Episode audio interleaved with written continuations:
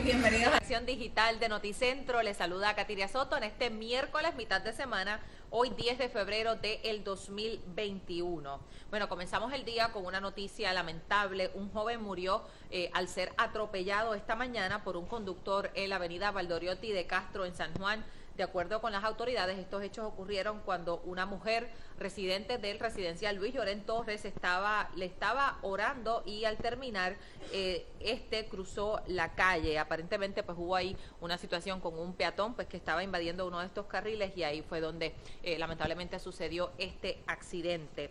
De otra parte, hablando de lo que está sucediendo con el coronavirus en Puerto Rico, los datos actualizados del Departamento de Salud, hoy eh, lamentablemente se suman cuatro muertes por COVID-19, ya se registraron unos 300 nuevos casos positivos.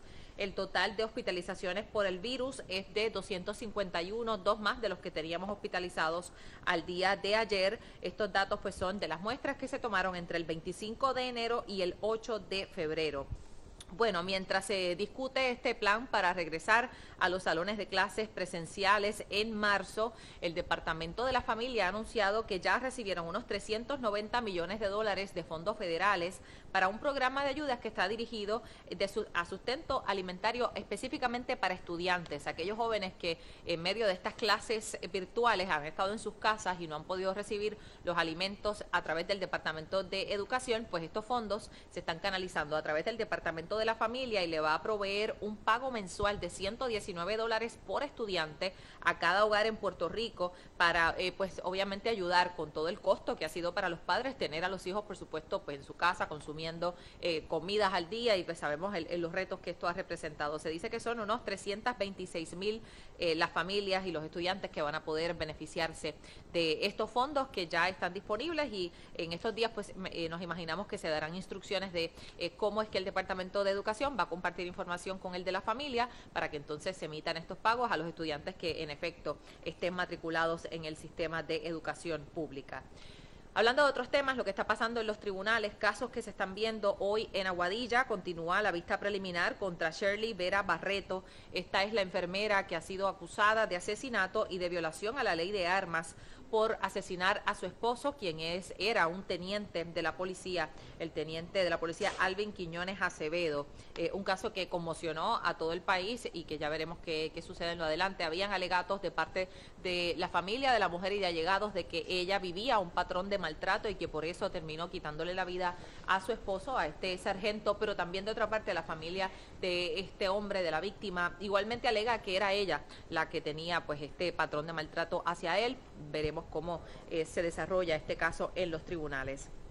Hoy le tenemos la segunda parte del informe especial de nuestra meteoróloga Débora Martorell, En peligro las salinas. Eh, hoy ella va a estar hablando sobre qué es lo que se puede hacer. Ayer vimos la situación, lo grave de, este, eh, esta emergencia eh, climática que se está viviendo en el suroeste de la isla y pues hoy vamos, ella va a estar hablando de qué es lo que se va a hacer para rescatar a las salinas y cuál puede ser el futuro de esta zona que tiene pues un valor incalculable, no solo en el aspecto de recurso natural, sino también como turístico y económico, ¿no? Con esta industria de sal que en algún momento estuvo eh, pues, fuerte en esa zona. Hoy el tiempo va a estar variable. En zona metropolitana amanecimos con algunas lluvias que llegaron desde el este. Va a haber algunos momentos de sol con interrupciones de breves lluvias. En la tarde, pues esas lluvias al suroeste de la isla que ya nuestros amigos de esa zona están acostumbrados. El oleaje sigue de 4 a 6 pies, va a aumentar durante el fin de semana a 6 a 8 pies, así que siguen estas eh, advertencias para que aquellos que no sean expertos en el mar, pues ya saben que se mantengan alejados de las aguas. Este informe está disponible en formato de podcast, solamente audio. Usted lo puede buscar a través de Spotify o de Apple Podcast o cualquiera de estas plataformas. Lo busca como Noticentro y ahí va a poder compartir esta información que tenemos para ustedes todas las mañanas. Yo los espero en solo unos minutos en la edición de las 11 de la mañana de Noticentro y también, por supuesto, a las 4 de la tarde en la edición estelar. Que tengan un excelente día.